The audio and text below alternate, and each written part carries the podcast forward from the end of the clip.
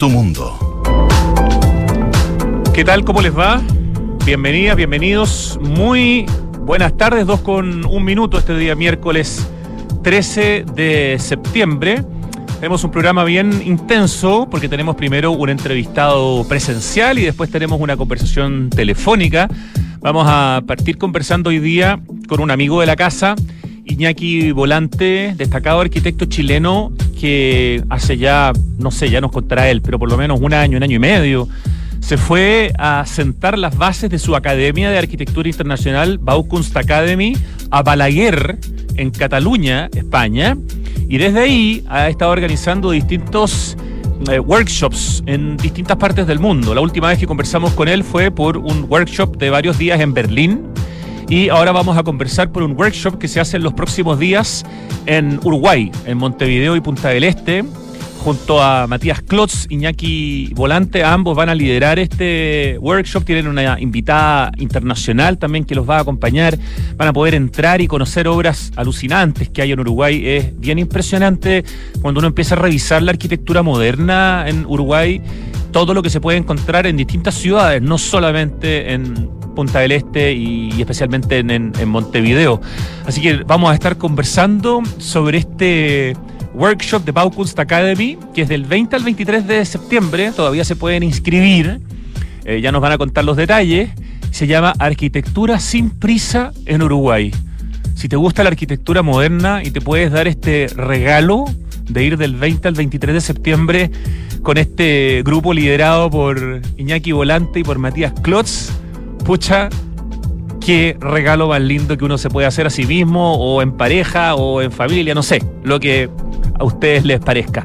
En la segunda parte del programa vamos a conversar con Isabel Palma y con Nicole Solé, ambas son líderes femeninas muy potentes del mundo inmobiliario, por un proyecto nuevo, una comunidad que se llama Mujeres Inmobiliarias.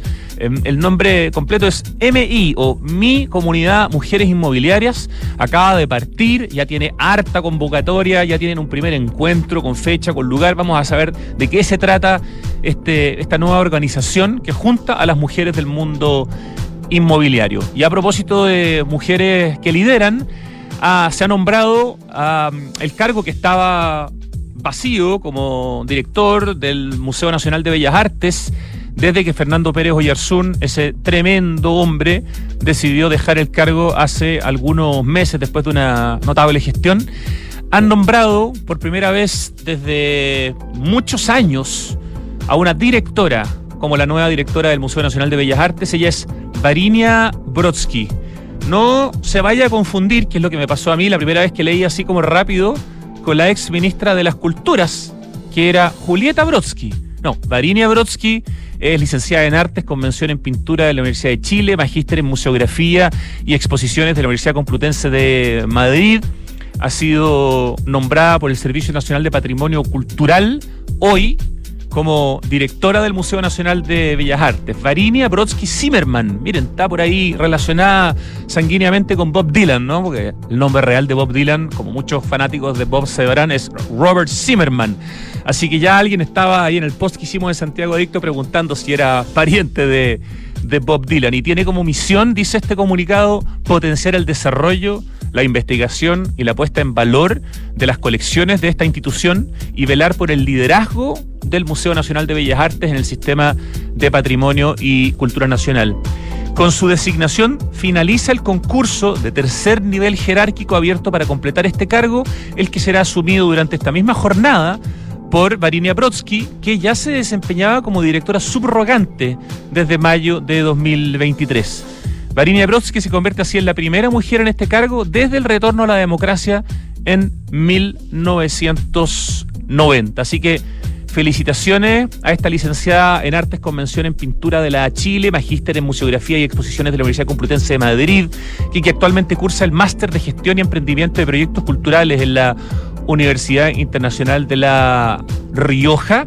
Eh, la felicitamos, le mandamos un abrazo y ya veremos la posibilidad de tener una entrevista con la nueva directora oficial del Museo Nacional de Bellas Artes, Varinia Brodsky. Y otra noticia interesante tiene que ver con la banda Fleetwood Mac, me llegó un mail hoy día que dice Fleetwood Mac estrena el disco Rumors Live. El Rumors es el disco más famoso, más vendido de, de esta impresionante banda Fleetwood Mac. Y este es un disco grabado en un concierto de 1967 en The Forum durante la gira de Rumors cuando Fleetwood Mac estaba en la cima de su carrera en agosto de 1977. Hicieron tres shows en The Forum eh, ante 50.000 fans. El disco era número uno en Estados Unidos, estaba camino a convertirse en uno de los más exitosos que se hayan lanzado. Finalmente este disco vendió más de 40 millones de copias en todo el mundo, con 21 certificaciones de platino en Estados Unidos, 14 eh, certificaciones de platino en Reino Unido, 13 en Australia y así. Bueno, una locura este disco, una maravilla. Vamos a homenajear entonces este regreso eh, eh, en vivo del año 77 de Fleetwood Mac con una muy buena canción. Esto se llama You Make Loving Fun del disco Rumors, por supuesto.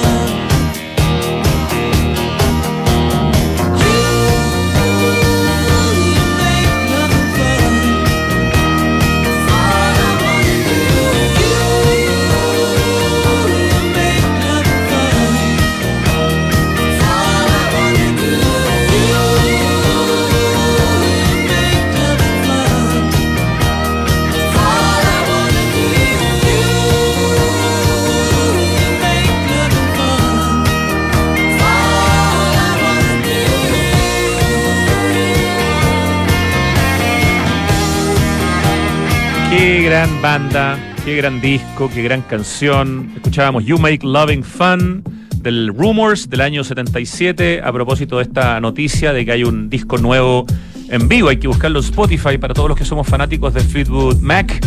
Hay que buscar el Rumors Live, como les digo, del año 77. eh, grabado cuando estaban en el peak de su fama, una de las bandas de música pop más importantes de todos los tiempos, lo que recién sonaba en Santiago Adicto. Dos de la tarde con 10 minutos y ya estamos con nuestro invitado que está de paso por Chile porque se fue a hacer patria con la arquitectura a España, ni más ni menos. Eso es valiente y nos encanta destacarlo. Y por eso cada vez que tenemos la excusa, cada vez que hay un workshop nuevo de la Baukunst Academy, que es el proyecto fundado por Iñaki Volante, lo llamamos por teléfono a Europa o lo tenemos en persona en Santiago. Hoy día está en Santiago, está aquí en el estudio. Bienvenido, Iñaki Volante, como siempre. Muchas gracias Rodrigo, gracias por invitarme y gracias por la presentación. Como siempre es un placer estar contigo. No, la presentación es mucho más completa. Acércate un poco más al micrófono, eso sí, un perfecto, más, perfecto. eso, Ahí. para que se escuche mejor tú. Bueno. Iñaki es arquitecto de la Universidad Central con nota 7 en su tesis y mejor estudiante de su generación. Doctorado en arquitectura moderna en el Departamento de Proyectos Arquitectónicos de la Escuela Técnica Superior de Arquitectura de Barcelona, España, donde ha vuelto después de... ¿Cuántos años estuviste haciendo tu doctorado ya? Tres, prácticamente tres años y medio estuvimos. ¿Y ahora cuánto ya llevas viviendo? Dos años y medio. Mira. De vuelta, sí. Entre, con, con entre medio 25 años de diferencia. Ya es más, es más del 10% de tu, Sí, de sí, tu sí. vida. Ya, ya vamos, ya vamos. Entonces, eh, exdirector de las escuelas de arquitectura de la Universidad Mayor y de la Universidad Finisterra, fue también director de investigación y desarrollo de la Facultad de Arquitectura de la UDP. ¿Viste que nombraron a la nueva Sí. decana en reemplazo de Matías Klotz? Ah, sí, me, me alegro mucho Alejandra por ella. Celedón. Me alegro mucho por Alejandra. Es una destacadísima Sí, sí, sí, arquitecta, sobre todo en el, el campo académico, teórico, investigación. Le deseo mucha suerte en ese cargo que, que el decano Klotz, que es además profesor emérito de Baukunst Academy y mi socio. Sí, pues tu no, partner, no, además, es mi partner, sí. eh, lo- Tiene más lo tiempo ahora, realmente- Matías, para poder hacer estas cosas. Eh, justamente, justamente busco el tiempo. Además que está con muchísimo trabajo en el despacho, en varias partes del mundo, entonces está, está muy enfocado en su carrera profesional construyendo como en, arquitecto. en otros lugares, entre otros lugares en Uruguay, Así justamente, es, donde sí. en esta eh, workshop del que vamos a hablar van a poder visitar proyectos terminados, pero muy y otros en obra, no sé, de Matías Sí, Klotz. Así es, así es. Excelente. Termino de presentarte diciendo que me acuerdo de cuando murió Ricardo Bofil, te entrevistamos especialmente para que nos contaras tu experiencia, porque trabajaste dos años en la oficina de este gran arquitecto español Ricardo Bofil. Entre el año 96 y el 2010 fuiste socio de COS Polidura y Volante, bueno, ahí está tu nombre incluido. Sí, claro. Eh, y su proyecto más importante fue el Museo del Desierto de Atacama, que es monumento nacional, en el Monumento Nacional de Huanchaca, en Antofagasta, fue publicado en todo tipo de publicaciones a nivel mundial y recibió en 2009 el Premio Bicentenario de la República de Chile. Y el año antepasado, entonces decidiste emigrar a España, ¿no? Así es. El En 2021. cuanto se pudo, se levantó la, la posibilidad de la pandemia, me, me- me armé de valor y fui a conocer un poco de qué se trataba, lo que estaba pensando y, y- y lo hice así. En un lugar que se llama Balaguer, Balaguer, sí, Balaguer. que está en la provincia Es la- de... el- el- Balaguer es la capital de la comarca de La Noguera, que es un, un sitio agrícola y cultural muy importante en la Cataluña profunda. Queda una hora y media andando en auto a- por la autopista o 45 minutos desde la estación de Lleida en tren en AVE. Y es un sitio que se vive muy bien. Un a una hora y media de Barcelona. De Barcelona, claro, claro, claro. en tren, claro. En tren. rápido. Qué Es- maravilla. Es una No maravilla. te das ni cuenta esa hora y Nada, media. nada. Igual se puede llevar la bicicleta también, entonces te permite tener una conectividad muy buena. Algunas de las maravillas de los países desarrollados Sí, y que además tienen financiamiento de la comunidad europea, Y ¿no? mucho, y mucho apoyo y, y se defiende mucho en democracia. Eso es algo que es muy importante. ¿Cómo ha sido la, la- experiencia de vivir en, en España como país eh, y en Barcelona como zona de- de- del mundo este tiempo, Iñaki Volante? Muy gratificante porque por un lado hay una, hay una conexión personal con nuestros ancestros, con, con la familia que debido a la guerra civil española tuvo que salir, ¿verdad? Exiliado del país y luego poder retomar esto junto a toda la familia, con mis hijos, ¿verdad?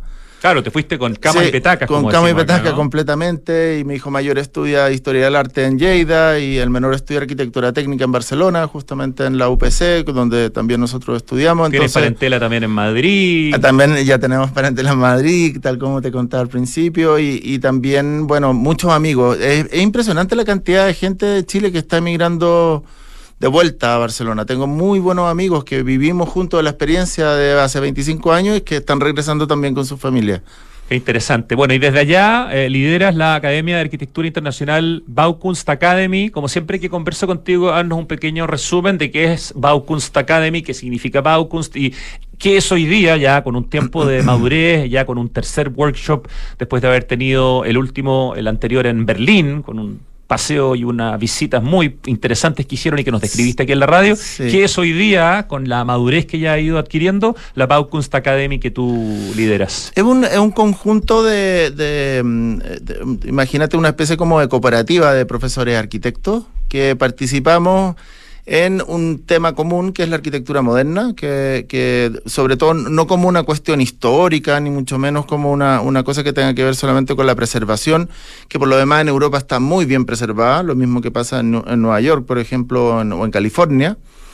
Em, sin embargo, eh, es, un, es un sitio entonces de, de vigencia de la arquitectura, o el, del sistema proyectual moderno, ¿verdad? De, de el, el, cómo poder hacer un artefacto visual que tenga composición, que hayan elementos que sean claves como eh, a través de valores, como la economía de medios, que es uno de los temas que nosotros más explotamos, porque vivimos en una época donde la carencia eh, se ha vuelto la, tónica, ¿verdad? Eh, ha pasado un, una ola por encima de, todos nosotros después de, principalmente en España, después de haber terminado la que, pegó muy fuerte la, pandemia y luego el inicio de la guerra entre Rusia y Ucrania. Fue, fue bastante catastrófico desde el punto de vista de, de la expectativa que había de crecimiento. Sin embargo, España, que es un país muy resiliente, ha sido, eh, ha sido capaz perdón, de salir adelante y de lograr revertir ese problema y luego llegar a unos índices de prosperidad nuevamente mejores que antes de la pandemia. Y eso yo lo encuentro súper interesante porque me demuestra una vez más que, el, pueblo español y en general el pueblo, los pueblos europeos, en su gran mayoría son pueblos que han vivido guerras, hambrunas, durante toda la vida pestes, y son capaces de salir adelante con eso jugando, ¿sabes?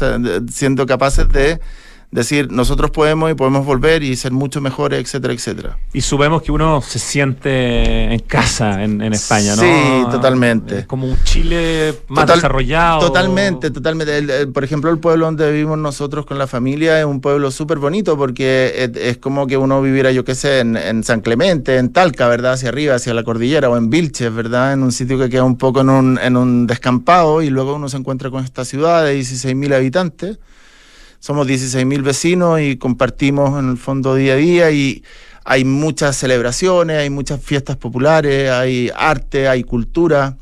Recientemente me nombraron a mí el representante de la padería cultural, que es como el ayuntamiento. Ah, ya. Y claro, no, no, ya, ya estamos entrando fuerte. raíces ahí sí, sí, es que es mi deber, o sea, parte del proyecto de Baukunst Academy, que tiene que ver mucho con construir, también tiene que ver con construir lazos y posibilidades políticas para poder empezar a desarrollar eh, justamente oportunidades y proyectos, porque siempre que pensamos, ¿verdad?, en, poder, eh, en poder situarnos en, una nueva ciudad o en un nuevo pueblo, siempre pensamos que Baukunst tenía que salir al apoyo a la cultura local, y nosotros teníamos que ser parte de, esa cultura, no podíamos ser una especie de, como de agentes lejanos que íbamos y volvíamos.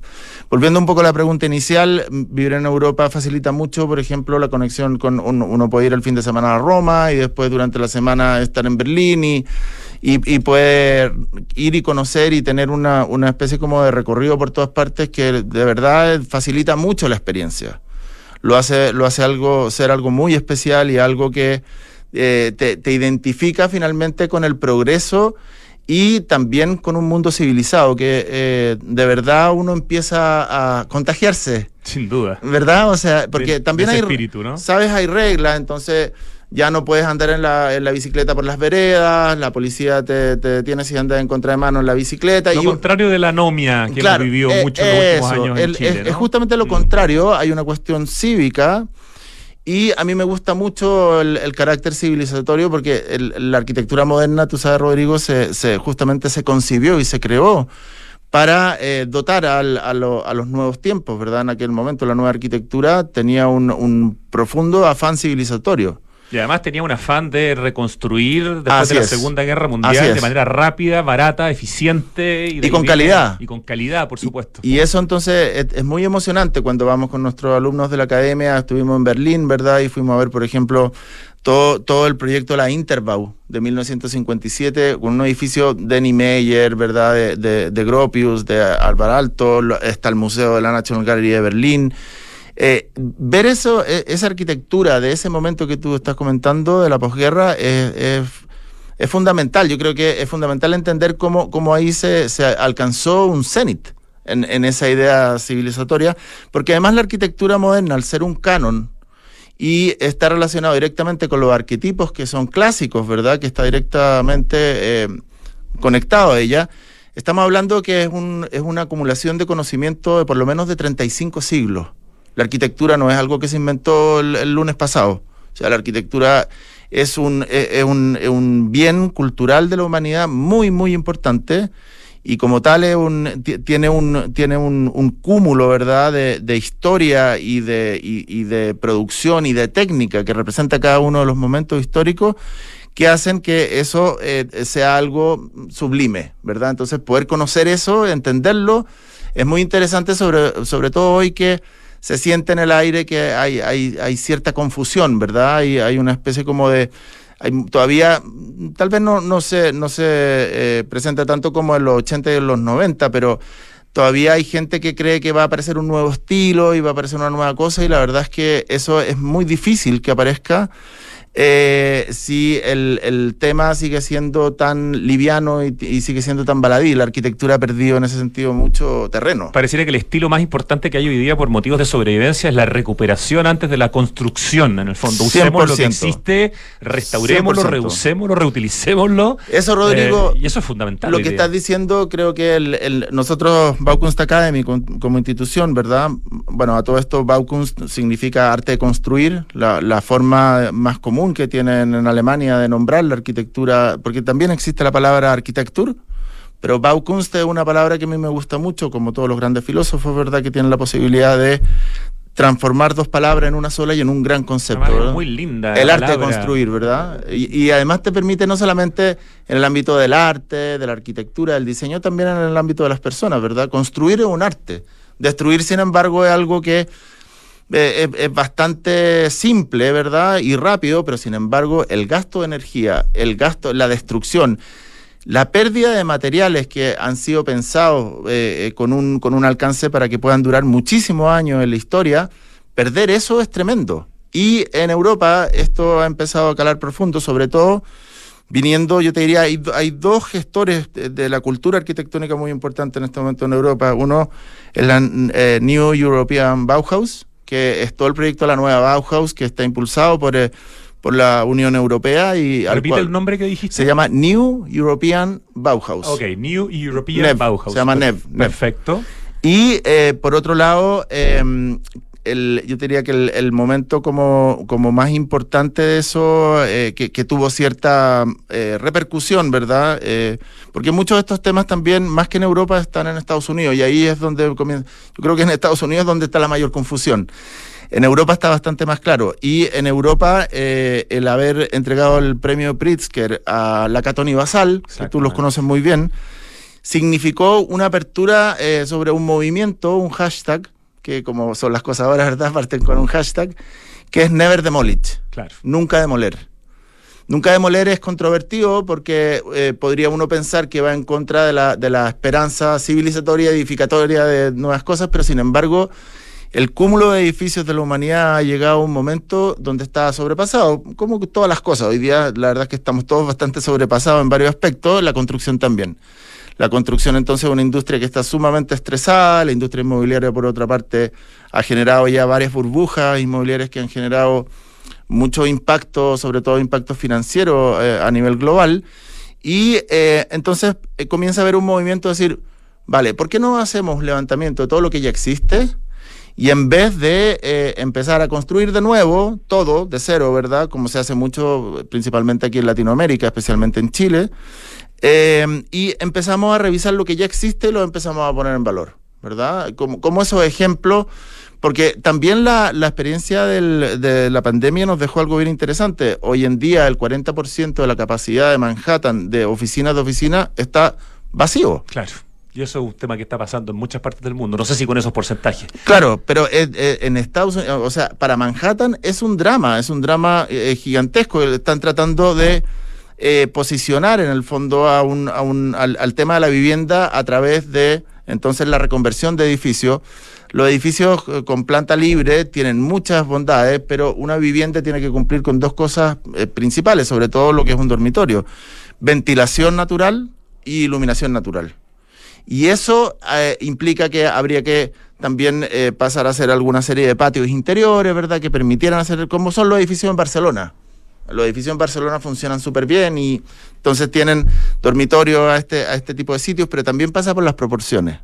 Entonces, bueno, se está haciendo una, una reingeniería de eso y ahí la arquitectura tiene, tiene un, conocimiento práctico que es fundamental. Estamos conversando con Iñaki Volante, arquitecto chileno que se fue con su proyecto Baukunst Academy a Balaguer, en Cataluña, a una hora y media de Barcelona, y que dentro de sus proyectos tiene estos workshops. Ya han hecho dos, este es el tercero del que vamos a hablar, eh, porque todo lo que estamos hablando es interesante, se llama Arquitectura sin prisa en Uruguay. Comienza relativamente pronto, en una semana más, ¿no es cierto? El día 20, de septiembre. 20 de septiembre. Dura, en el fondo son cuatro días, 20, 21, 22 y 23. Está guiado por ti y por Matías Klotz. Y tienen una invitada muy interesante, siempre están agregando como invitadas. Cuéntanos quién es Judith Hase, que los está acompañando a este viaje al que nuestros auditores todavía se pueden por supuesto. inscribir si están interesados, ¿no es cierto? Sí, por supuesto que se pueden inscribir en nuestra página baukunstacademy.com o escribiéndonos por el, el, direct message de, del, Instagram, Y la cuenta de ustedes es Baukunst. Baukunst Punto Academy. Punto Academy, una cuenta con muchos seguidores y con fotos espectaculares que Tratamos de hacer, porque darle continuidad a esa, página es muchísimo trabajo y además darle contenido, como tú sabes, ¿verdad? todo el contenido en las redes sociales. Eh, es, muchísimo no, las fotos que consiguen son mucho trabajo y hacemos mucho trabajo de investigación, sí, y eso no, nos ha traído mucho beneficio porque hemos ganado mucho prestigio. Y tú sabes, Rodrigo, el prestigio es lo único que uno tiene. Exactamente. no tiene nada que cuidarlo. Sí, claro que sí. Ya, Judith Hase eh, los va a estar acompañando en Montevideo y Punta del Este, donde van a eh, conocer eh, proyectos de arquitectos tan importantes como, nómbramelos tú si quieres, pero Eladio Dieste, digamos, para... Eladio, Eladio Dieste, ¿verdad? Que, que, fue un, que fue un ingeniero que trabajó en muchos de los proyectos y edificios que vamos a ir a visitar. Don Eladio hizo un trabajo como, como ingeniero estructural fenomenal en, Uruguay. También, por otra parte, está la obra eh, a, escala internacional, que es una obra muy reconocida, sobre todo en Europa, en Europa por ejemplo, de don Raúl Sichero, eh, Luis García Pardo. Eh, vamos a tener la posibilidad de ver algunos edificios de, Bonet, del arquitecto catalán extraordinario que hizo varios proyectos, ¿verdad? La Casa de Berlingueri, eh, tiene la Solana de Mar, que ahora desgraciadamente lo compró una empresa y le ha hecho algunas deformaciones. Eh, siempre esas cosas terminan en pelea. Nosotros vamos y, lo enfrentamos al, tipo, al constructor. Así es. Sí, sí, es una cosa que no, se lo recomiendo a nadie, pero bueno, a nosotros no, nos sale a Así es la pasión. Así es la pasión. A ese nivel llega la pasión, ¿verdad? De, discutir con los gestores y todo. Estamos mostrando imágenes de algunos de los proyectos que van a recorrer. Eh, eso, eso, por ejemplo, el edificio El Pilar, ahí es que van pasando rápido, pero... Eso, ahí está, por ejemplo, el, edificio, el edificio El Pilar es uno, un, ese, toda la ingeniería estructural es un edificio que colgó, ¿verdad? De todo un ascensor que es curvo con una gran viga, con una gran losa y con un sistema de tensión para poder levantar la, la, no, no, lo mires mucho porque te pegas del micrófono. Ah, perfecto. Y, Míralo ahí, mira. Ah, ah vale. Hay otra pantalla. Ah, perfecto. Y mm, el trabajo que hizo Dieste eh, junto a, Luis García Pardo fue extraordinario y está además en una situación, en es que un edificio de una sutileza, de, de, una espacialidad, de un nivel de urbanismo realmente extraordinario. Entonces, estos son los tipos de proyectos que nosotros vamos presentando por ejemplo, ese es el caso de, ese es el centro, ¿verdad?, de Montevideo, donde está la, tumba del monumento de Artigas. Y Qué linda foto. Ahí parten, ahí, sí, ahí e, es el inicio, claro. El monumento Artigas y el edificio Ciudadela, ¿no? Eso, tal cual. El edificio Ciudadela eh, y el monumento Artigas el edificio Ciudadela, que es un edificio de, arquitectura de estilo internacional precioso. es como una de las postales más clásicas claro, de, qué ciudad más deliciosa es una delicia. Montevideo. Es una delicia. La, escala que tiene, el tamaño que tiene, cómo el puerto está integrado a la ciudad, la cantidad de cafés, de centros culturales. Yo estuve un día en Montevideo y juré que iba a volver alguna vez por mucho tiempo, porque juro que es un lugar de ensueño como para ir a Sudamérica. Es un sitio de ensueño. Esta fotografía, yo estas fotografías son todas mías. Esta fotografía es una fotografía que tuve que ensayar varias veces porque me gusta cómo recorta, ¿verdad? El, arbolito frente a esa fachada. ¿Ese qué edificio es? es? un edificio que queda cerca de la Rambla de Posito, que es de un arquitecto muy bueno también que, que se llama Walter Pintos Rizo. Muy, un gran arquitecto uruguayo y lo interesante también es que en esta oportunidad vamos, vamos a poder pasar por la Universidad de la República, nos van a, vamos a tener la posibilidad de entrar a esos edificios. Ese, por ejemplo, es otro edificio de don Raúl Sichero que es fenomenal que el, ese trabajo hormigón como cae al suelo, una maravilla. no, este edificio es una maravilla. Oye, Uruguay en términos de arquitectura moderna es una potencia. Es una potencia, en eh, arquitectura moderna sí que lo es. No sé, que puede competir con Brasil y que puede competir perfectamente, con, perfectamente. voy a mencionar Chile también, que, también es un país donde hay mucha arquitectura moderna. Sí, lo único, lo único que yo lamento un poco acá en Chile, por ejemplo, cuando, cuando uno va a visitar eh, la, la, unidad vecinal por, Portales. La Villa Portales claro. La Unidad Vecinal Portales es un proyecto que apareció, estuvo en el MoMA, es un proyecto que eh, ha estado en todas partes, aparece en todos los libros de arquitectura, toda la oficina, ¿verdad? De Valdés, Castillo, Velasco, etcétera. Es una oficina que eh, eh logró una altura para la arquitectura moderna chilena altísima. Y hoy en día los vecinos que viven allí en la unidad vecinal saben muy bien que viven en un sitio que es buenísimo y que tiene un reconocimiento y todo, pero en general como que el resto de las personas le da la ir porque queda muy lejos o que tiene miedo que lo vayan a saltar o cosas. Y la verdad es que yo digo muchas veces no pasa absolutamente nada. Oye, tu amigo Pablo Altique está a punto de lanzar un libro sobre Héctor sí, Sí, eh, increíble. Sí, lo felicité a Pablo. Valdés Castillo y Dobro. Me mandó la invitación para, de, hecho, sería bueno pasar ahí Se el, lanza el, 25. el 25, sí. el lunes 25 en la Católica. 25, un tremendo trabajo en el que lleva muchos años. Sí, no me imagino. El 26 creo que lo vamos a entrevistar a propósito de ese. Me parece, me parece muy bien porque el trabajo de Héctor Valdés y Pablo lo, lo, conoció a él personalmente, entonces tuvo acceso a su archivo. Pablo siempre fue un joven muy inquieto y logró tener acceso a este tipo de material de los grandes maestros de la arquitectura Hizo chilena. un trabajo muy de cerca con Ramón Valdés, hijo de... Eso, claro, y, luego eso es lo que me contó el otro día Pablo, y eso es fenomenal, o sea, ya, ya te digo, de lo mejor, de lo mejor que hay. Y eso a nivel internacional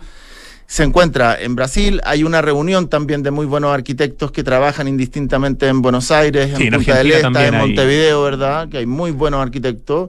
El caso, por ejemplo, de, Mario Roberto Álvarez, que debe ser uno de los mejores arquitectos, digamos, de Latinoamérica, arquitectos modernos, que llega a, construir millones de metros cuadrados de una calidad, pero insondable. O sea, un, arquitecto, el edificio de la IBM que está en Puerto Madero es un edificio que podría estar en New York, ¿sabes? De una calidad altísima. Y lo interesante de este, de este workshop en, en, Montevideo y Punta del Este, que parte el miércoles 20 de septiembre, es que van a mezclar, digamos, obras de arquitectura moderna, no sé, de los años 50 o 60, con proyectos nuevos, como por ejemplo eh, eh, un edificio de Matías Klotz, que está en... Sí, a ver, Matías tiene, tiene varios edificios que están en construcción, en este momento algunos ya están entregados. En Montevideo tiene dos edificios que el, primero ya está entregado, el que se llama Alma Viva, que es muy Alma Brava. Alma Brava, sí, sí, Sí, lo estuve viendo en las fotos, muy lindo. Muy bonito. Hay muchos edificios nuevos en Muchos edificios nuevos. Es que esto es interesante y, quiero volver un poco a la, a la pregunta, ¿verdad? Arquitectura sin prisa en Uruguay. Resulta que Uruguay, a diferencia de otros países de Latinoamérica, no tuvo ninguna eh, eh, eh, necesidad de ir a la aventura del posmodernismo como algo ¿Se salvaron del posmodernismo? Se salvaron del posmodernismo. Suerte.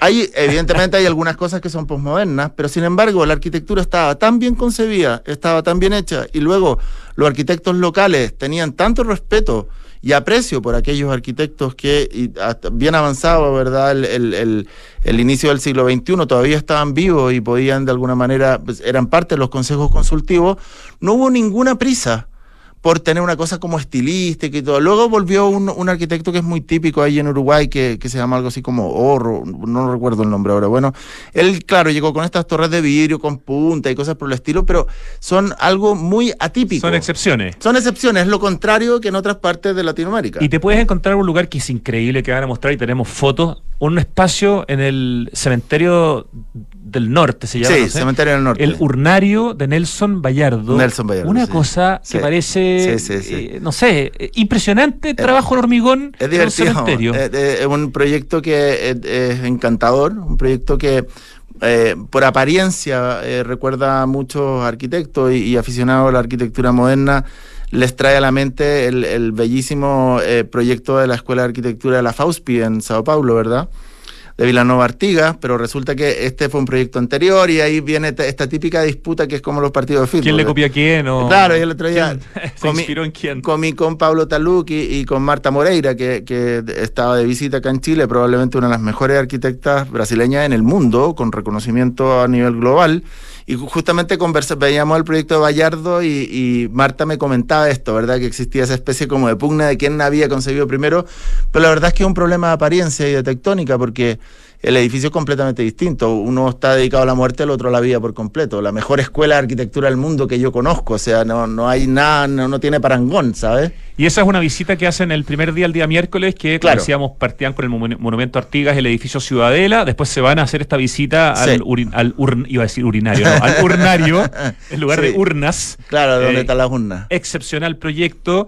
Después se van a hacer eh, un recorrido por, por distintos lugares de, de Montevideo, distintos arquitectos visitan este edificio de Matías Klotz, que ya está listo, ¿no es cierto? El edificio Alma Brava. Brava. Y ahí empiezan a, irse hacia Punta del Este, pero pasan por una iglesia increíble de Eladio Dieste, que es la iglesia de Cristo Obrero. ¿Eso es en qué zona de Uruguay? Es, una zona que se llama Atlántida, es un, pequeño pueblito intermedio en el fondo que va quedando, y, y Dieste se entregó con mucha devoción a esa, a esa localidad y tuvo eh, la oportunidad junto al párroco de llevar adelante un proyecto que, que, lo sitúa también a nivel mundial, un proyecto muy importante, además en el cenit de la arquitectura moderna en, en, a finales de los años 50, ¿verdad? En el, entre el 57 y el 58 lo pone en el mapa mundial a Dieste ya no solamente como ingeniero estructural, sino que también como un como un, una profesional capaz de pensar el espacio y la espacialidad desde la estructura con todo su sistema verdad de, curvaturas y contracurvaturas y todo hecho con ladrillo. lo más bonito, lo más bonito de todo lo más bonito es que al ser una iglesia dedicada a Cristo Obrero había también un tema del compromiso social. El ladrillo siempre ha sido el material de la tradición, ¿verdad? De, de, aquello que es poco o casi nada, ¿verdad? Con el ladrillo, ya lo decía Miss Van der Rohe, la arquitectura comienza cuando se colocan dos ladrillos, ¿verdad? De, mm, pensando en ellos, ¿verdad? La arquitectura comienza en ese momento. Cuando se hace una traba, más en el centro, un poquito más lejos. Y luego Dieste entonces usó el tocho para darle esta forma en la curvatura de la cubierta, de los muros, la geometría es fenomenal hasta el día de hoy, eh, muy importante mirarlo. Es el nombre de, ingeniero y de arquitecto más importante, probablemente más famoso en el mundo de uruguayo, ¿no? Sí, sí, sí, sin duda, sin duda. Yo te diría que él, además porque participó en todos los proyectos que estábamos viendo recién, o sea, eh, Dieste el, el ingeniero de todos esos proyectos, Dieste dotó a la arquitectura uruguaya de, un sentido de universalidad que, la puso en, la delantera del mundo. Y Después de Brasil, probablemente, eh, porque Brasil es una potencia en muchos aspectos. Es injusto compararse con Brasil. Es un poco Más encima Uruguay, que un país tan chiquitito. Tan chiquitito, es una cosa así como. proporcionalmente Uruguay le saca la cresta a casi a todos los países de Latinoamérica en todo. No, y lo bonito es que ahora Uruguay ya se está volviendo más próspero, tienen este problema gravísimo del agua que es un tema que, sí, sí, que lo, que lo problema serio. Eh, fíjate que iba muy lanzado, muy lanzado, con las velas muy desplegadas y esto lo, lo, lo, retrajo un poco, porque es un tema a nivel global y, porque también es un problema de eficiencia de las autoridades y del, del conjunto de, de, políticos, de personas que tenían que haber hecho esto. Escuché a, a, Pepe, ¿verdad? Al, al, expresidente Pepe Mujica, que estuvo aquí hace poco decir justamente que ellos habían cometido un grave... Muy autocrítico. muy autocrítico, pero es que mm, Pepe es un tipo bien interesante en ese sentido. Extraordinario. Oye, nos queda poco tiempo. Em, Iñaki Volante para hablar de este workshop que parte el 20 de septiembre y para el cual todavía la gente que quiera se puede inscribir, todavía hay cupos. Esto es en el sitio Baukunst. Claro, baukunstacademy.com o en el Instagram. O en Instagram, por si quieren conocer el programa o tienen ganas de ver una cosa previa. Nosotros lo, lo ayudamos también indicando el alojamiento. La verdad es que pues, nos preguntan mucho por el tema de comer y todo. La verdad es que siempre comemos juntos y. Ese no es el problema. No. ¿Tiene que conseguirse un hotel? No, no, es solamente. Pero ustedes lo van a recomendar. pero nosotros recomendamos un hotel muy bueno que, que conocimos la primera versión con nuestras alumnas de Argentina. Hotel en Punta del Este, porque básicamente en Montevideo no, este. no, alojan. Lo que pasa es que nosotros estamos entre medio de dos cosas. De, por un lado, de, de la galería, ¿verdad? De Fotobarte, que es donde hacemos como las presentaciones finales, y de Beriguay que es donde nosotros alojamos. Ya, muy cortito, hay un lugar al que van a ir que también me parece tremendamente interesante que es la capilla de Antonio Bonet. Ese también es un lugar bien impresionante. Eso es muy atípico. Eso, la, capilla de Susana es, una especie de, es un edificio para empezar bastante atípico dentro de la obra de Bonet, que es una obra que nosotros Bonet es uno de los mejores arquitectos de la arquitectura moderna en España y además a nivel mundial. Su, su, su influencia sobre todos estos arquitectos que te comentaba recién eh, fue altísima, ¿verdad? En ese sentido, él desarrolló muy tempranamente, en 1942, en 1945. O sea, un tipo que está al nivel de un Neutra, ¿sabes? Un tipo de, de altísimo nivel haciendo unas casas que son fenomenales y que eh, hace escuela y desarrolla una serie de proyectos y una familia le encarga esta pequeña capilla y la verdad es que es un proyecto muy, muy increíble. Y lo lindo es de, de, este proyecto, de este viaje, en el fondo, que todos estos lugares que estamos hablando se van a conocer no solo por fuera, sino que por dentro y muchas veces acompañado eventualmente de también de su autor, si es que está vivo, digamos, y si eso es no, sobre, sobre todo, claro, sobre todo el, los proyectos más nuevos, ¿verdad? Vamos a ver varios proyectos de arquitectura moderna eh, que también eh, tienen su correlato en la, arquitectura contemporánea. En el caso de Matías, que eh, ir a la obra con Matías es siempre un muy tremendo valor agregado. ¿no? y el contexto pues, que da que Iñaki Volante y Matías Klotz te estén guiando y te estén dando contexto viendo las obras. O sea, es una cuestión que no, no se puede comprar en otra parte. No, porque, porque eh, eso es verdad, Rodrigo. Además en español, en chileno más encima. Y en chileno, claro. Ah, Viene la Judith, por ejemplo, que es una gran arquitecta berlinesa. De, Judith Hasse, que es la invitada internacional. Judith, eh, por ejemplo, trae además también un conocimiento adquirido de un trabajo en Berlín. Judith es una persona que, que, hace un trabajo de iluminación, de puesta en escena, o sea, es una experta en la atmósfera. Eso yo lo encuentro súper bonito, hace una arquitectura muy elegante, muy femenina, muy eh, dedicada a una, a una concepción del espacio que tiene que ver como con una, con, una forma de, sentirse en el lugar, ¿saber? Y también trabaja mucho el tema de la reconversión. ¿Cuál es el tope de cantidad de gente que está pensado para nosotros, este tipo de viaje? mira, nosotros máximo, máximo, máximo tenemos 15 personas por una cuestión, porque tenemos que repartirnos los coches que están disponibles para ir a comer, para pagar una cuenta, o sea, para hacer lo que haya que hacer. 15 eh, el, el, el, el, tamaño más o menos justo y en este momento nos quedan tres cupos como para decir, Vamos. Vamos, excelente. Vamos, vamos, vamos. Maravilloso. Este, ustedes le llaman FACT 03 eh, Uruguay, ¿no es cierto? El FACT 01 también fue Uruguay, el segundo FACT fue Berlín, ahora Uruguay, arquitectura sin prisa en Uruguay, tanto por lo que nos explicaste de Uruguay como el viaje que ustedes van a hacer también, sin prisa. Porque mirar la arquitectura con cierta calma, ¿sabes? Con, también con poniendo atención en ella. Ver y mirar no son lo mismo, mirar es poner atención en algo hasta entenderlo. Estamos fascinados de que hayas podido venir a la radio, aprovechando que estás en Chile para conversar en persona. Iñaki Volante, siempre es un gusto. Felicitaciones por tu proyecto Baukunst Academy. Gracias, Rodrigo. Eh, que sigan pudiendo hacer todas las cosas lindas que están haciendo desde Balaguer en España, pero viajando por distintas partes del mundo. Sí, sí. Cariños, por favor, al resto del equipo, a Matías Klotz, por supuesto. Ya eh, vendrá a vernos, ¿verdad? Ya vendrá. ¿Tú? ¿Ah? ¿Tú cuándo nos vas a venir a ver? Yo, algún fact eh, voy a tener que acompañarlo. Yo, te, yo te he invitado varias veces. Sí, no, me muero de ganas por estar en, estas cosas, pero dame un par de años más. Vale, vale, vale. Yo cuando los chicos estemos un poquito más grandes, porque de, verdad es, toda una experiencia. No, sí, esto a mí me parece. Se lo, aconsejo, porque es muy mundo bonito. mágico más Fantasilandia juntos, digamos. Sí, sí, es una cosa muy interesante y se pasa muy bien. Gracias, Iñaki Volante. Gracias, Que sea una tremenda experiencia lo de Uruguay. Nos vamos al corte y ya volvemos con nuestra segunda entrevista. Papá, en las noticias dicen que este año hubo más lluvia y nieve que otros años. Sí, Benjita, pero aún tenemos sequía. Papá, ¿por qué se ha llovido más?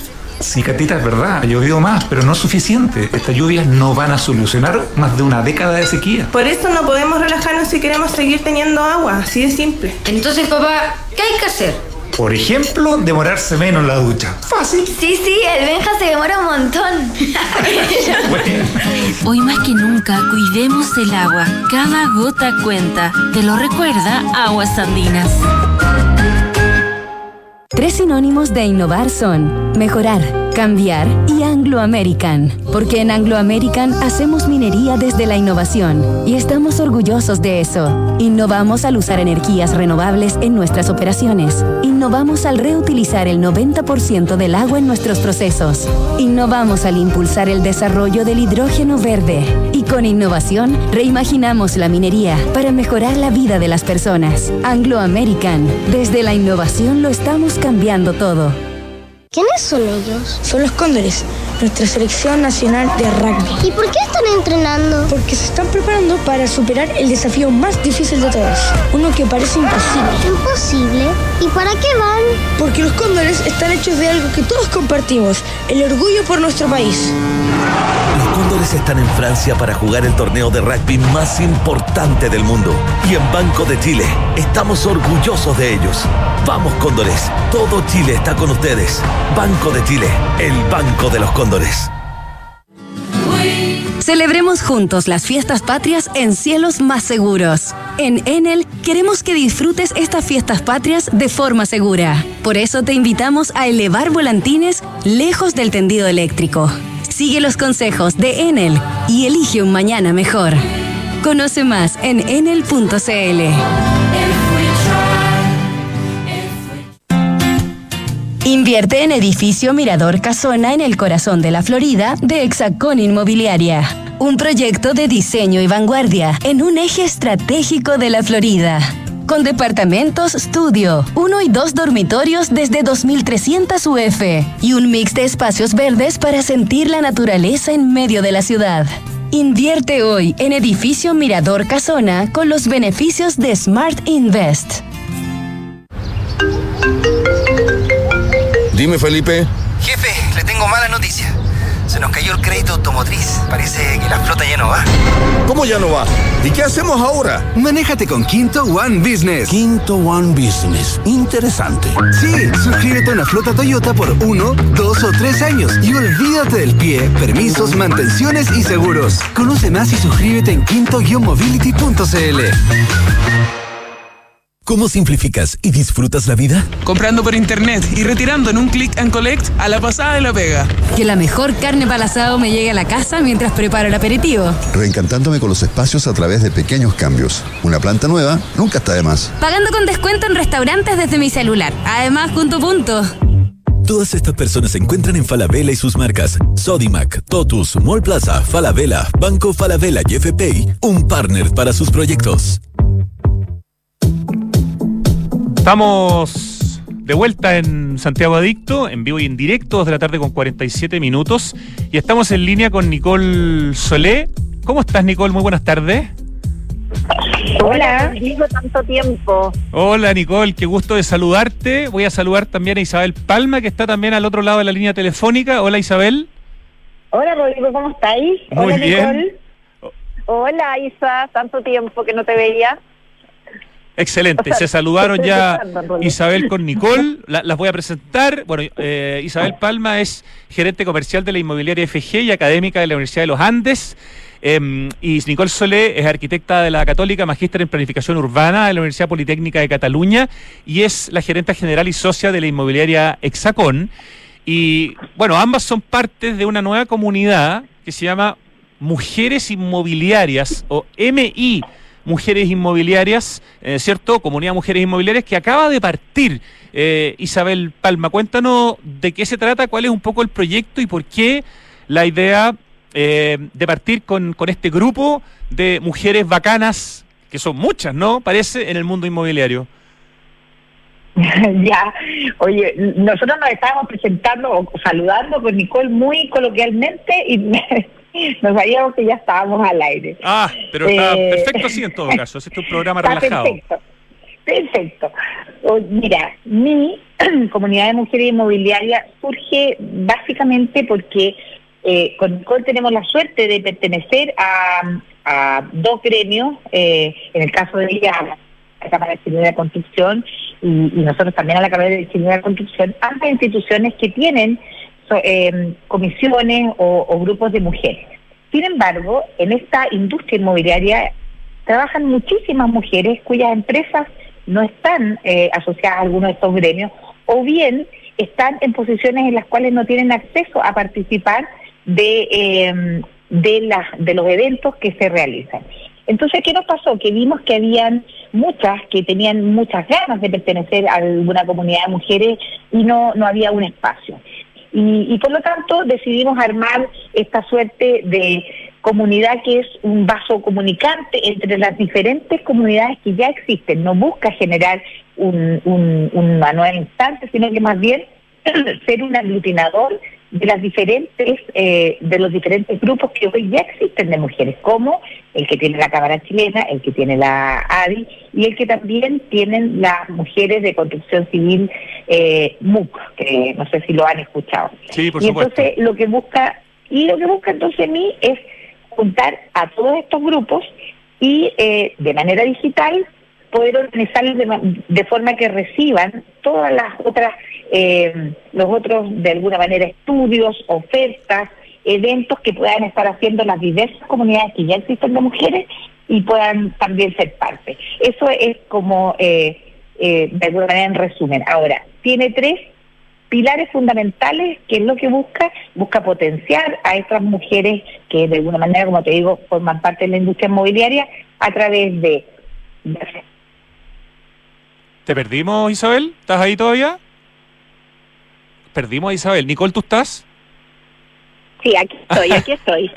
Mientras tanto, que recuperamos a, a Isabel, aprovecho de preguntarte, porque además tú, Nicole, eh, eres miembro del Círculo de Marketing de ICARE, fuiste elegida en 2017 una de las 100 mujeres líderes del ranking de mujeres empresarias de- del Mercurio. Eh, ¿Qué te interesa a ti en lo, en lo particular, como una mujer que lidera eh, Exacon, eh, este tema de la comunidad de mujeres inmobiliarias? Eh, eh, Mira, la verdad es que este- esta comunidad la lidera la ISA. Yo la estoy apoyando porque nos conocemos hace muchos años y lo que me interesa es porque eh, en general lo que estamos haciendo las inmobiliarias es desarrollarnos en un rubro que creo, o sea, o en un, en un espacio que creo que sin duda es donde más nos sentimos co- eh, cómodas nosotros las mujeres, que es los espacios habitables, en la vivienda, en la oficina, pero principalmente en los hogares y en ese sentido eh, yo me he dado cuenta, por sobre todo, que lo que más eh, me ha hecho a mí sobresalir en el área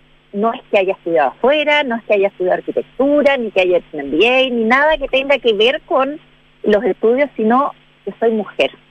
Y, y esa sensibilidad que tenemos especial es la que de alguna manera estamos traspasando a nuestros proyectos y pese a que ser un área que hasta hace poco era súper, súper machista, Claro. y súper machista más que más que súper machista estoy hablando de más un área eh, o un rubro donde principalmente habían hombres a eso me refiero masculino, tal vez. es masculino esa es la palabra Eh, hoy día pucha, somos muchas las mujeres somos súper reinas en el ambiente así que eso también se agradece súper regaloneadas por por los hombres de nuestro rubro y creo que hemos sido un aporte tremendo, ahí volvió la Isa, creo que hemos sido un aporte tremendo, especialmente para poder eh, aportar en cómo deben ser estos hogares para hacernos más felices, porque eso es lo que estamos aspirando, en poder potenciar la vida de la gente que habita en nuestros espacios. No me cabe duda que si son más las mujeres que lideran el mundo inmobiliario, las ciudades también van a ser cada vez mejores. Isabel Palma, tú estabas contando como lo- los tres grandes como objetivos, pero justo se nos interrumpió la comunicación. Estamos Sí. hablando de comunidad, mujeres inmobiliarias, este nuevo proyecto, esta nueva comunidad que tú estás liderando, Isabel Palma. Muchas gracias. Oye, pero comentar algo de lo que dice la Nicole, que cierto es que la participación de las mujeres en esta industria es vital, porque las ciudades y los hogares están compuestos por hombres y mujeres. Entonces, obviamente es bastante lógico que hombres y mujeres participen co-creando los ambientes y las ciudades donde vamos a habitar, porque tenemos sensibilidades, necesidades distintas, tenemos formas de mirar las cosas distintas y creo que aquí no se trata de que las mujeres circulemos eh, eh, agrupadas por un lado y los hombres por otro, sino que más bien una cultura súper colaborativa y de equidad en que ambos podamos aportar con, con las habilidades que tenemos. Yo creo que, y como lo decía la Nicole, cuando uno entra o cuando yo entré a, a este mundo inmobiliario y construcción hace muchos años, uno de alguna manera creía que tenía que renunciar a su feminidad como para poder eh, formar parte de este grupo tan masculinizado. Sin embargo, eh, en la medida que han pasado los años, eh, tú te das cuenta que todo lo contrario, tú tienes que aportar con tu visión, porque son ambas visiones las que van a lograr mejores viviendas y mejores y mejores ciudades. Y volviendo a, los pilares de, de mí, son tres, básicamente empleo y ofertas de trabajo que podamos compartir. El segundo, eventos que puedan haber a los cuales podamos invitar, como te digo, a todas estas mujeres. Y el, y el tercero son estudios, información en general, noticias que también las puedan ayudar a desarrollarse mejor en los ambientes donde ellas eh, se desarrollan. Lo que buscamos es potenciar liderazgo y potenciar, por supuesto, eh, la capacitación de todas las mujeres que trabajamos de distintos ámbitos. Aquí no estamos hablando solo de arquitectos, constructores o inmobiliarias eh, y constructoras, sino también hay mujeres que desde las notarías, desde los bancos, desde los proveedores de materiales, desde el interiorismo, etcétera, aportan a esta industria, eh, desde la banca, tan fundamental para la venta y la adquisición de una casa. Entonces queremos que todas estas mujeres eh, puedan participar y apoyarse entre sí con redes y, lograr un mejor resultado para toda la sociedad al final. Ya es una comunidad con un número interesante y ya hay un primer encuentro que tiene fecha y lugar, Isabel, ¿no? Sí, eh, están, primero está abierta la inscripción para todo el mundo, la comunidad. En, en poquitos días llevamos muchísima gente inscrita en la comunidad. Y para el evento, el evento es el día 27 de septiembre a las ocho y media de la mañana en las oficinas de la AOA, la Asociación de Oficinas de Arquitectos, ubicada en Providencia. Hay solo 100 cupos para ir de forma presencial, sin embargo también lo vamos a transmitir vía streaming, así que estamos invitadas a las mujeres de regiones que de todas maneras, aunque no puedan viajar, pueden participar uniéndose a través de la plataforma digital. Así que muy contento, esperamos que tenga una gran convocatoria a través de, de, ambos canales, presencial y virtual, y como les digo, dar el puntapié inicial de lo que va a hacer esta comunidad, que lo más bonito que tiene ha sido la colaboración. Mira, fue una idea que surgió, Rodrigo, eh, así en una conversación de, de un grupo pequeño. Sin embargo, se han unido muchas mujeres a colaborar, por ejemplo, Nicole, eh, y todas desde su desde su ámbito poniendo un granito de arena para difundir y colaborar para que esto sea una un lindo grupo en el fondo no hemos dicho algo muy importante. ¿Cuál es el, no sé, el sitio web o, la cuenta en redes sociales donde la gente puede saber de Comunidad Mujeres Inmobiliarias y puede inscribirse? Hoy día tiene LinkedIn y tiene Instagram y en ambos eh, lo pueden buscar por mi, mi Comunidad Mujeres Inmobiliarias. MI, entonces, comunidad, perfecto, ya, eh, mujeres, mujeres inmobiliarias. MI, comunidad Mujeres Inmobiliarias. Estamos conversando con Isabel Palma, que es gerente comercial de la inmobiliaria FG y que lidera Comunidad Mujeres Inmobiliarias, y con Nicole Solé, la gerente general y socia de la inmobiliaria Hexacón, que es parte fundamental también de este nuevo proyecto. Así como sueño, Nicole, de aquí a unos años más, ¿qué te gustaría que una comunidad de mujeres inmobiliarias pudiera producir en términos como propositivos y, positivos, tanto para las personas que la integran como para el entorno, ya sean las ciudades de nuestro país, los barrios? Mira, por sobre todo, eh, a ver, internamente poder capacitarnos y apoyarnos entre nosotras. Yo creo que es súper interesante y súper importante y hoy día hay mujeres en la industria que pueden ser mentoras y poder apoyar a las que van recién entrando y por sobre todo humanizar cada vez más este mercado que eh, por su condición tan tan tan tan tan trascendental, digamos, desde el punto de vista de que lo que estamos nosotros desarrollando son las viviendas y los lugares de trabajo de la gente, o sea, donde pasan más horas al día por lejos y lo que de alguna manera es el detonante más importante para, para poder definir su felicidad, eh, poderlo humanizar. Las mujeres tenemos esa condición eh, tan especial que nos hace hipersensibles, mucho más emocionales y yo creo que cada día la elección de una propiedad eh, especialmente del- de la vivienda, es mucho menos racional y mucho más emocional, porque eso es lo que nosotros queremos, es vivir nuevas experiencias y cada vez más ricas. Y en eso yo creo que las mujeres tenemos todo, todo por aportar. Buenísimo, Nicole Solé. Como tú bien sabes, aquí somos muy fanáticos eh, y nos encanta poder hablar de Hexacón todos los días. Eh, muchísimas gracias por este contacto. Eh, no, de verdad, porque nos gustan mucho los proyectos que ustedes hacen, porque se siente justamente ese cariño y ese vínculo con el, con ese barrio y esa manera de mirar la, la ciudad con, con calidad humana.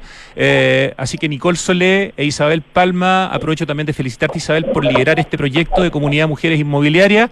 Felicitaciones y que lleguen muchas mujeres y logren hacer una comunidad muy potente. Muchas, muchas, muchas gracias, Rodrigo. Un placer siempre hablar contigo. Tremendo placer. Isabel también, un abrazo. Muchas gracias por el espacio. Oye, y aprovecho de repetir, el Instagram es mujeresinmobiliarias.cl y ahí hay un link Ajá. para poder inscribirse, así que es súper fácil. Arroba mujeresinmobiliarias.cl. Isabel, Nicole, un abrazo desde Santiago Adicto en Radio Duna. Muchas gracias a ti. Chao, Isa. Chao, Nicole. Chao, Rodrigo. Chao, chao. Vamos al último bloque de este programa, el acertijo musical.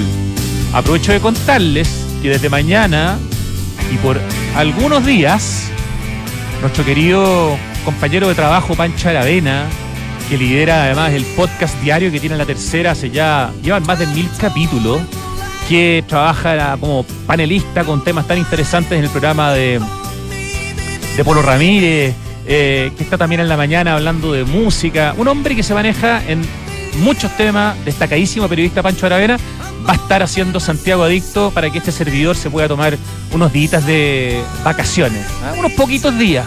Pero era para darle desde ya la bienvenida para mañana a Pancho Aravena, que va a estar haciendo Santiago Adicto por algunos días. Ya, vamos al acertijo musical. Oye, si tu proyecto de construcción ha mejorado el entorno y la calidad de vida de las personas, merece ser premiado. Te invitamos a participar en la novena versión del premio Aporte Urbano. Postulaciones abiertas hasta el 11 de octubre. Conoce más en premioaporteurbano.cl. Tres sinónimos de innovar, mejorar, cambiar y Anglo American. Porque en Anglo American hacen minería desde la innovación para mejorar la vida de las personas. Anglo American, desde la innovación, lo estamos cambiando todo. El cambio climático es una urgencia de todos y por eso en Falabella anunciaron la descarbonización de su operación con metas claras y cuantificables para hacer cero emisiones netas de carbono el 2035 en sus emisiones directas. Oye, esta canción que me suena, pero no tengo idea de lo que es todavía. En Enel quieren que disfrutes estas fiestas patrias de forma segura, por eso te invitamos encarecidamente, eso lo agrego yo, a elevar volantines lejos del tendido eléctrico. Sigue los consejos de Enel y elige un mañana mejor. Conoce más en enel.cl. No importa si llueve sobre la ciudad, este viernes 15 vamos a gozar todos con el tributo a los bunkers en SOC, en Santiago Open Gourmet. Ven a SOC desde las 7 de la tarde para bailar y rockear juntos en el show tributo a la gran banda chilena Los Bunkers. Más información en www.openplaza.cl y en las redes sociales de Open Plaza. Santiago Open Gourmet exclusivo en Open Kennedy. Oye, esta banda es conocida, Richie, ¿o ¿no? Ah, es solista. Estoy clarito. ¿Tienes un emprendimiento y quieres llevarlo al siguiente nivel? Entonces, emprendedor, emprendedora, tienes que participar hoy en el octavo concurso nacional Desafío Emprendedor de Banco de Chile. Inscríbete en bancochile.cl hasta el 20 de septiembre, queda una semana todavía. Últimos días, 100 millones en premios a repartir. Y a propósito de lo que hablábamos de Inmobiliaria Hexacón, Smart Invest de Hexacón es lo mejor que le podría pasar a tus ahorros, ya que te permite invertir con múltiples beneficios en departamentos con gran plusvalía, incluyendo servicios como colocación y administración del arriendo. Exclusivo para Casa Bustamante en Ñuñoa y Mirador Casona en la Florida. Cotiza hoy desde 2.300 UF con la mejor asesoría de www.exacon con 2x.cl. Oye, y dedícate a tu empresa mientras Quinto One Business se encarga del transporte. Quinto One Business te ofrece flotas de vehículos que se adaptan a tu negocio. Suscríbete. Quinto medio mobility.cl. Tuvimos algo de lluvia en Santiago y un poco de nieve el año pasado, sí. Hemos tenido más lluvia este año también, pero esto no soluciona más de una década de extrema sequía. No podemos relajarnos. Para que sigamos teniendo agua hay que usarla en forma responsable y eficiente. Por ejemplo, al lavar los platos, hazlo en una lavaza y solamente después enjuaga. Cuidemos el agua, cada gota cuenta. Te lo recuerda Aguas Andinas. Y te volvemos a contar, porque es muy importante, si tu proyecto de construcción ha mejorado el entorno y la calidad de vida de las personas, merece ser premiado. Te invitamos a participar en la novena versión del PAU, del Premio Aporte Urbano. Postulaciones abiertas hasta el 11 de octubre. Conoce más en premioaporteurbano.cl. Richie, dame pistas, por favor. Estoy perdidísimo. Es un, es un solista ya. Eh, ¿Nombre y apellido? Nombre y apellido. R y B alta. Así como Robert Burroughs, ya, pero R, B larga. Mm, la segunda letra después de la R, O. O sea, podría ser Robert. Eh, la tercera letra después de la O, eh, C. Uh. Después viene una K. Algo como, es como rock. Ese sería el nombre, ¿no? Ah, le falta. ¿Qué le falta? ¿Ah? Rocky. No. Como Rocky. Rocky. Rocky Balboa. No. Rocky. Ya, Rocky el nombre. Ya, el apellido es larga. Después que viene. U. Después que viene. R. Burr. Después N. Rocky Burn. E. De Rocky Burnett. Es el nombre. No lo había escuchado en mi vida. ese es el nombre de la canción. ¿Qué dice? Pero no sé muy bien. ¿Qué dice? No, sí, me vas a. olvídate. Cansado de discar el teléfono, me dice Ricardo en español. Es como. Ah, ya, tired of. ¿Cómo se dice discar? No me acuerdo. Towing the line. Tired of towing the line de Rocky Burnett. Oye, que me lo pusiste difícil hoy día, Ricardo. La canción es súper conocida, pero está peludísima. ¿Qué rojo me saqué? Un 3. Yo encuentro que fuiste súper dulce con el 3. Era como para. En el colegio mi hija están poniendo 1-1 ahora. Yo nunca en mi vida escuché eso. Un 1.1. Yo creo que hoy día me iba a sacar un 1.1. Me saqué un 3 con Rocky Burnett. Los dejamos entonces con esta canción. 3 de la tarde con 6 minutos. Ahora llega Tardes Duna. Gracias a todo el equipo que hace posible este programa. Un abrazo entonces grande para Pancho Aravena, que desde mañana por unos días se hace cargo de Santiago Adicto. Y nos vemos y nos escuchamos sobre todo muy pronto. Mañana sigue Santiago Adicto como siempre. Chau.